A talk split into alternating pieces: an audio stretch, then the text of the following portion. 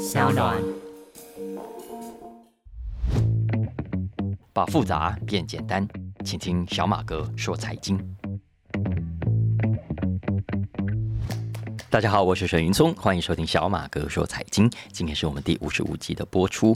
我昨天来录音啊，我们家制作人江明伦就跟我说：“哎，上一集的那个下载速度很快哎，下载量很高哎，你到底做了什么？”其实我没有做什么哈，大家回头听就知道。因为上一个礼拜小马哥说财经所选的这个题目蛮重要的，也很少被台湾的媒体注意到，所以我相信很多的听众朋友看到之后会很有感觉的啊。那我们上个礼拜讲了这个叫做嗯，研究诚实的学者不诚实。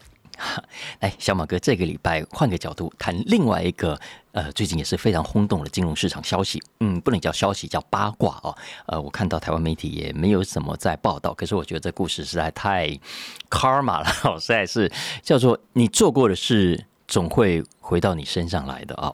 好，这个什么事呢？这一次的故事主角是很著名的美国华尔街秃鹰 Carl Icon 啊，台湾叫做爱康，是位老投机客，一只老秃鹰啊。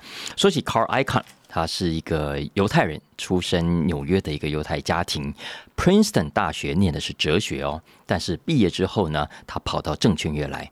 他在一九六一年入行之后，很快的就赚到好多的钱。所以呢，他在一九六八年用他自己的储蓄，加上好像是他叔叔还是他舅舅啊，给他的一笔钱，他呢就在纽约证交所买了一个席位，然后就开始玩各种的。秃鹰游戏从一九六零年代一直到九零年代、两千年，直到最近，他都是美国华尔街、美国的企业界、美国上市贵公司非常头痛的人物。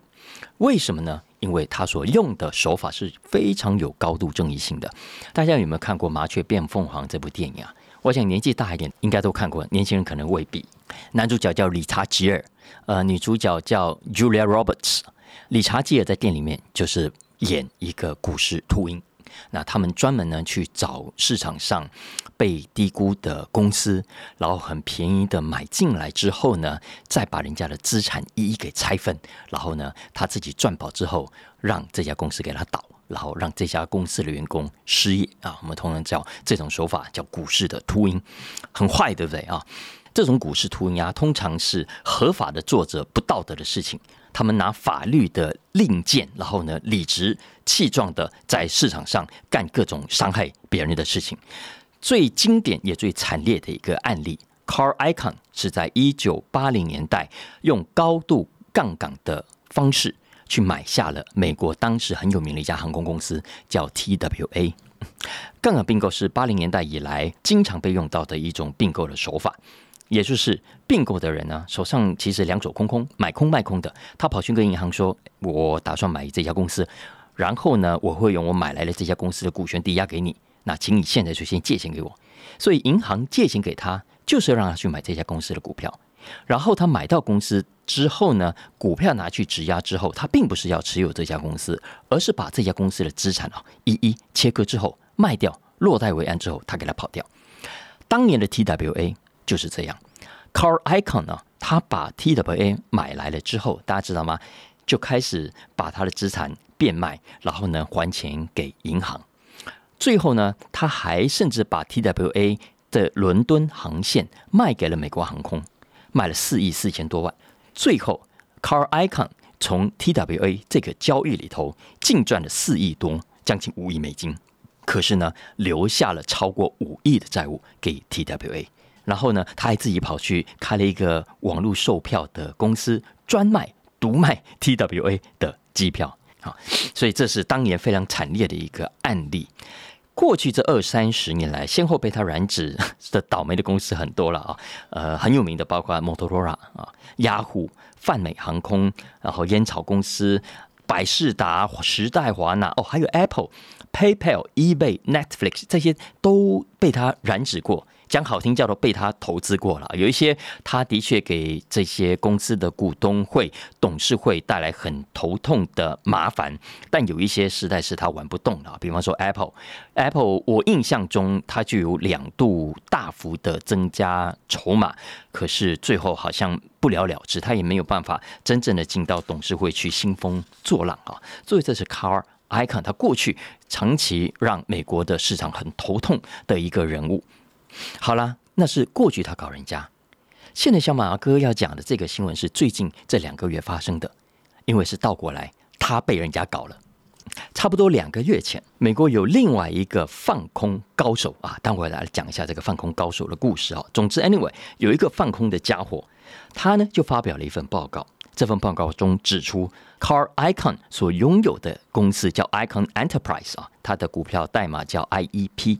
呃，Icon 在这家公司持股百分之八十五。这个放空的老兄哦，他就说，根据他研究 Car Icon 这家公司的财报，他认为他虚报了资产。他认为这家公司发给股东的股利不是真正赚来的钱。而是用新投资者投入的钱去发给股东当股利，也就是说，它是一种类似庞氏骗局的手法。所以他在五月初发了这个报告之后踢爆它，结果这个报告一发出来啊，Car Icon 的公司 IEP 股价应声重挫，直到我最近看到的为止，最重的时候呢，它摔掉了将近百分之四十。你可以想象，它股价百分之四十蒸发掉，原本市值呢有高达一百八十亿美金，之后最近只剩下大概一百亿左右，所以这是最近华尔街发生的一个怎么说呢，有点大快人心的消息哦。因为过去都是 Icon 搞别人啊，这一次是他被搞了。而且这个事情之所以好玩，引起大家去讨论呢，是因为搞 Car Icon 的这个人，哎，也是很有故事的。这位老兄啊，我要讲一下他的故事。他叫 Nathan Anderson，也是个狠角色。过去这五年才刚刚崛起，可是已经成为市场上非常有名的一位卖空大王。这位 Anderson 老兄，他是康乃迪克州人，他原本在康乃迪克大学念的是国际商业啊，那他 International Business。但念完之后，他并不是一开始就想要当秃鹰的，不是一开始就很懂股票，然后去做放空的哦，不是的。他刚毕业的时候啊，我听说他是先跑到耶路撒冷，他好像也是个犹太人哦，去当义工，去当医疗义工。当了一年之后呢，他回到美国，然后在纽约找到他的第一份工作，而这份工作呢，其实是做分析师、做研究员。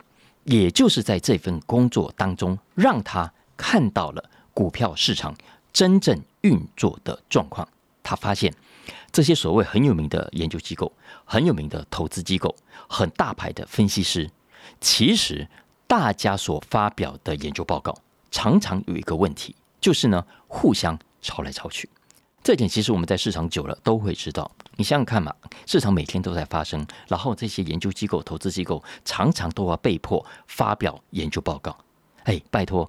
哪里来的这么多好的洞见呢？如果这么多好的投资机会，那不就早大家都赚翻了？其实没有的。所以，大部分的分析师、大部分的研究报告，为了安全起见，其实都是取材别人的观点，或者让自己的观点跟别人大致相同，只不过在中间做一些小小的微调啊。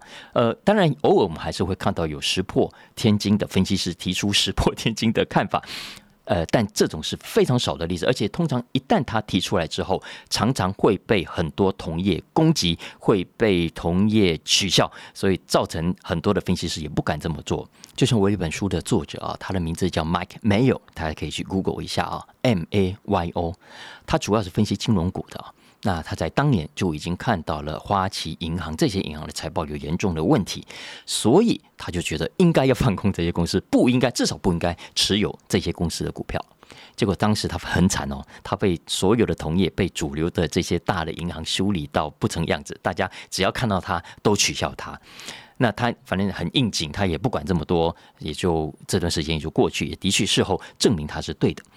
但是正常的情况下，一般分析师老实说不敢跟主流的论述对干啊。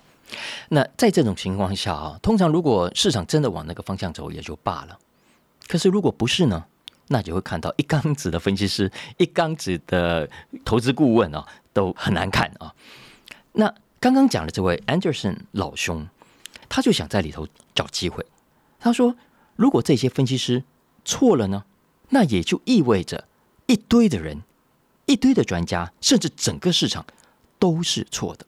那也意味着一个大卖空的好机会。所以啊，他从二零一四年，也就是差不多九年前开始，嗯，是跟一些朋友，其实不是那么正式啊，他们就组成一个社团，这也是非正式的社团。他打算做什么呢？他打算做吹哨者，他打算踢爆。”然后呢，想要拿奖金，他为什么会想到这个怪招呢？是因为受到另一个官司的启发。大家还记得马多夫吗？当时踢爆马多夫的那位老兄叫 Harry Marco Polos，这位老兄啊，后来领了一笔奖金，这也给了刚刚讲的 Anderson 一个赚钱的灵感。哎，觉得好像当踢爆者也不错哦，可以赚到钱哦。但是后来他很快就就觉得这条路是行不通了。为什么？因为这笔钱你要拿到很不容易。首先呢，你会被告，然后要面对一堆的官司。最后，如果可以成功证明你爆料的内容是真的，然后如果政府真的会给你钱的话，你才能够拿到这笔钱。但没有多少人有那个时间等那笔钱。以 Anderson 来说，他当时啊，连房租啊、水电都付不出来了，所以他说这个点子虽然可以赚到钱，可是好像缓不济急啊。所以他在二零一七年就决定改变策略，他成立了一家公司，叫 Hindenburg，H I N D E R B U R G，Hindenburg 啊，呃，大家有没有看那个《绝命毒师》啊？他取的一个外号叫 Heisenberg，我觉得有点同样的意思啊。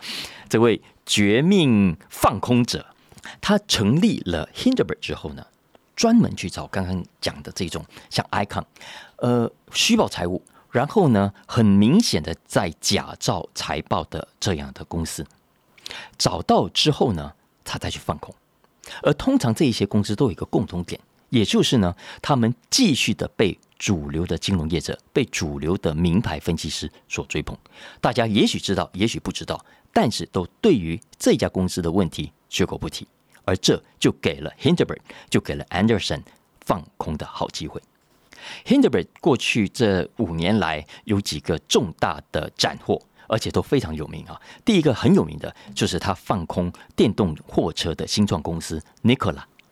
大家知道 Nikola 这个名字的典故吧？啊，因为就像特斯拉一样，是为了纪念当年的一位非常有名的发明家，叫 Nikola Tesla。那马斯克用了 Tesla，那这家公司用了 Nikola，那他是做电动货车的。那 Nikola 这家公司原本呢，Anderson 是听都没听过的。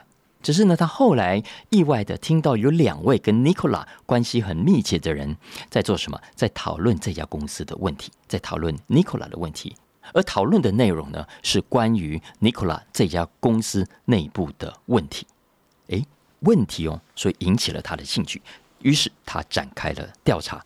不调查还好，一调查之后，他发现 Nikola 当时所公布的很多数据都是灌水的。就像恶血这个案例一样，他所公布的很多实验，他所公布的很多展示，也都是造假的。举个例子来说，电动货车嘛，那 Nikola 当时为了要证明他这款货车速度可以很快，哇，让人家感觉很有信心，对不对？所以他在网络上啊，又 PO 了个影片，证明他这个货车哦往前移动的速度可以非常的快。结果被 Anderson 发现，Nikola 所公布的这个影片。这台他 Nikola 电动货车所移动的这个速度，并不是在平面上，而是利用斜坡，从斜坡冲下来之后呢，他在画面上把它放平，看起来好像是在平面冲的，所以是用这样的一个技巧造假来欺骗外界的投资者。类类似的这种欺骗的说法很多啊。总之，Anderson 他就给他一一踢爆。可是这个踢爆是非常需要勇气的哦。要知道，在当时，Nikola 是很被主流的投资者所追捧的。Nikola 这家公司里面的高层，就像恶血一样，都是有头有脸的人物。包括 GM 通用汽车公司也是他的大股东，GM 的高层也是 Nikola 的董事。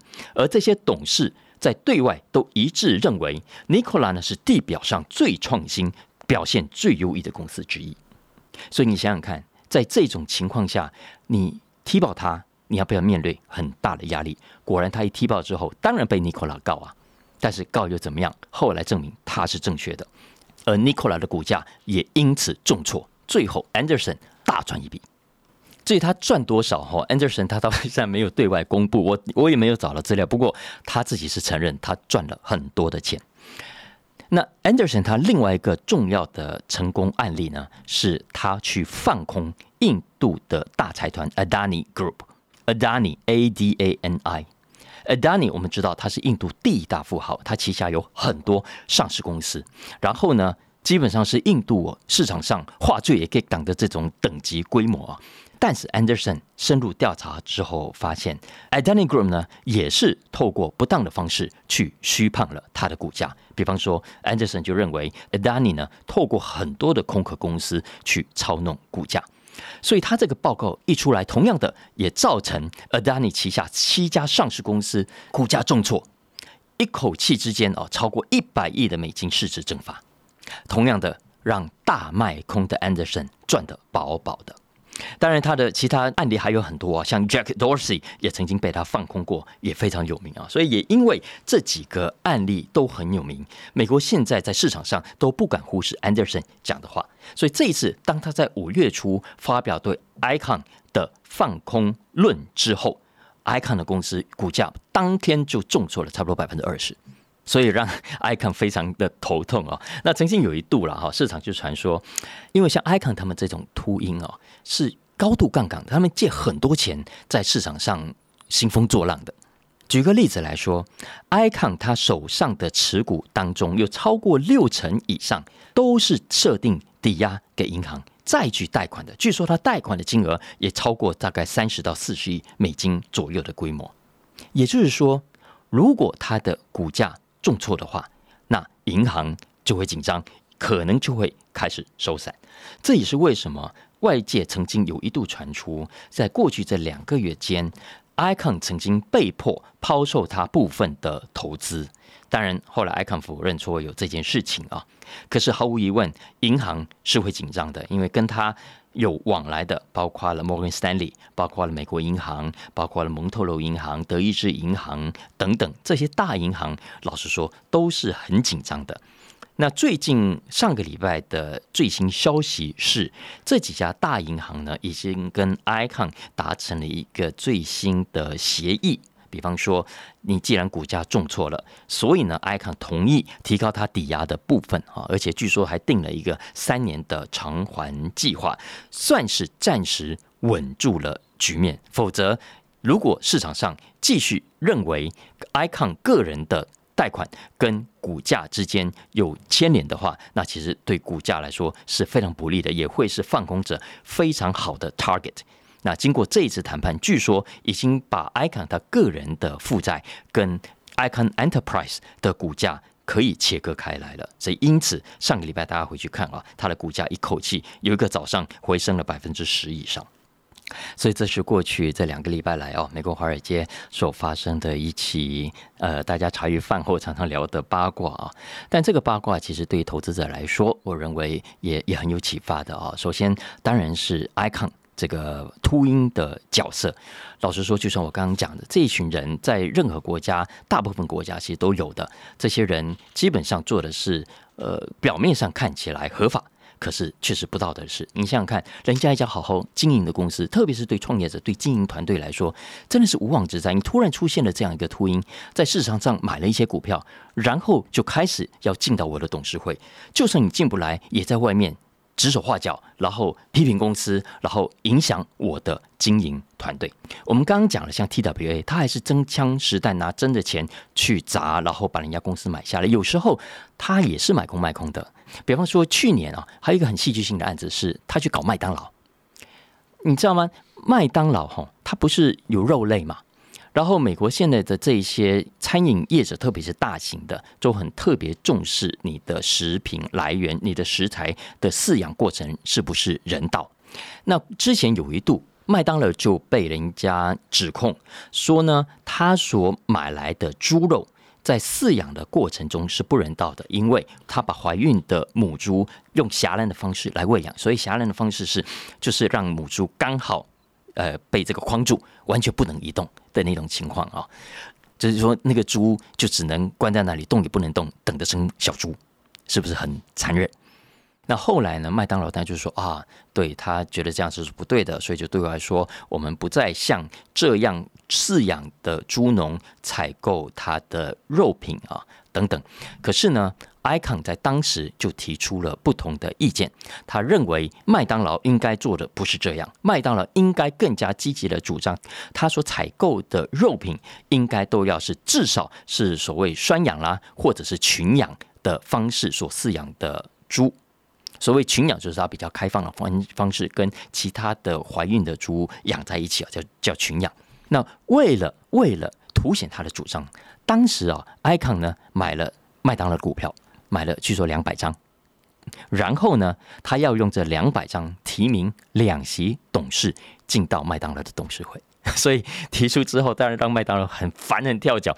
老实说，这个事情如果小马哥去做，不会有人理的啦，因为你是哪一卡？可是他是 icon，然后呢，他对媒体放话，所以把这个事情搞得很大。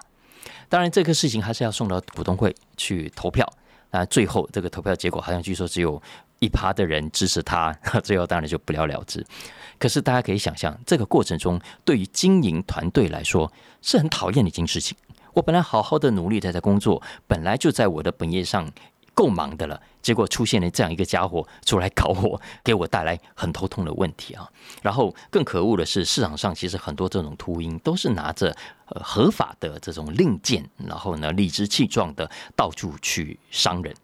那这个现象。目前为止当然是无解的，可是 我都觉得这真的是呃因果循环哈，报应不爽，总是会出现回头头修理他的人。icon 这一次啊，也真的就遇到了这样的一个狠角色，所以这个事情也让大家看到 Anderson 的这个角色啊，因为大家开始回头去研究一下，哎，当年放空 Nicola。是怎么一回事啊？当年放空 Adani Group 又是怎么一回事？老实说，我觉得像刚刚讲的这个 Nicola 的这个事情是很很值得学习的。我不知道听众朋友大家有没有对放空有点概念啊？放空为什么难？就是因为它跟主流市场的看法不一样。那主流市场的看法，你凭什么证明它是错的？人家是大型的投资机构，人家是拥有很多资源的分析师。你是老几？你凭什么认为你的看法是对的？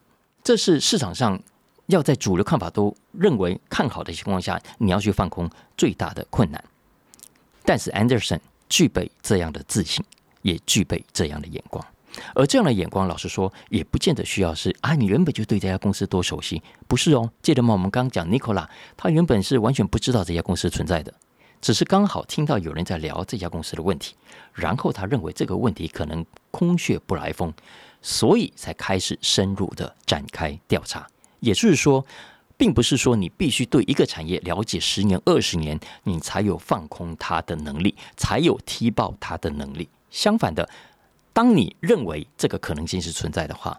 至少在美国的市场上，你是有可能找到证据来证明你的看法是正确的。而事实上，Anderson 就证明了这一点。所以这也是在我美国，我觉得资料很开放的情况下的优点。不管是这一次的 Anderson 放空 Car Icon 的公司，还是像上一次那三位行为学派的学者去踢爆 Gino 的论文里头的问题，都是要归功于资料的。开放以及容易取得，再加上研究者追根究底的决心，啊，所以有这么一个好玩的故事跟大家分享。其实关于卖空这件事情，我是很有感慨的。呃，尤其是我读了《大卖空》这本书之后，《大卖空》的电影大家都看过，但是小马哥真的特别推荐大家，你不要只看电影，你可以去看《大卖空》这本书。虽然它是早安财经书的，我觉得我还是要内举不避亲一下，很推荐大家去看一看《大卖空》这本书，因为它你看完之后就知道，所有愿意大卖空的人，他都不是很容易就做到的，他必须面临很大的心理挣扎，他必须面对很大的心理煎熬。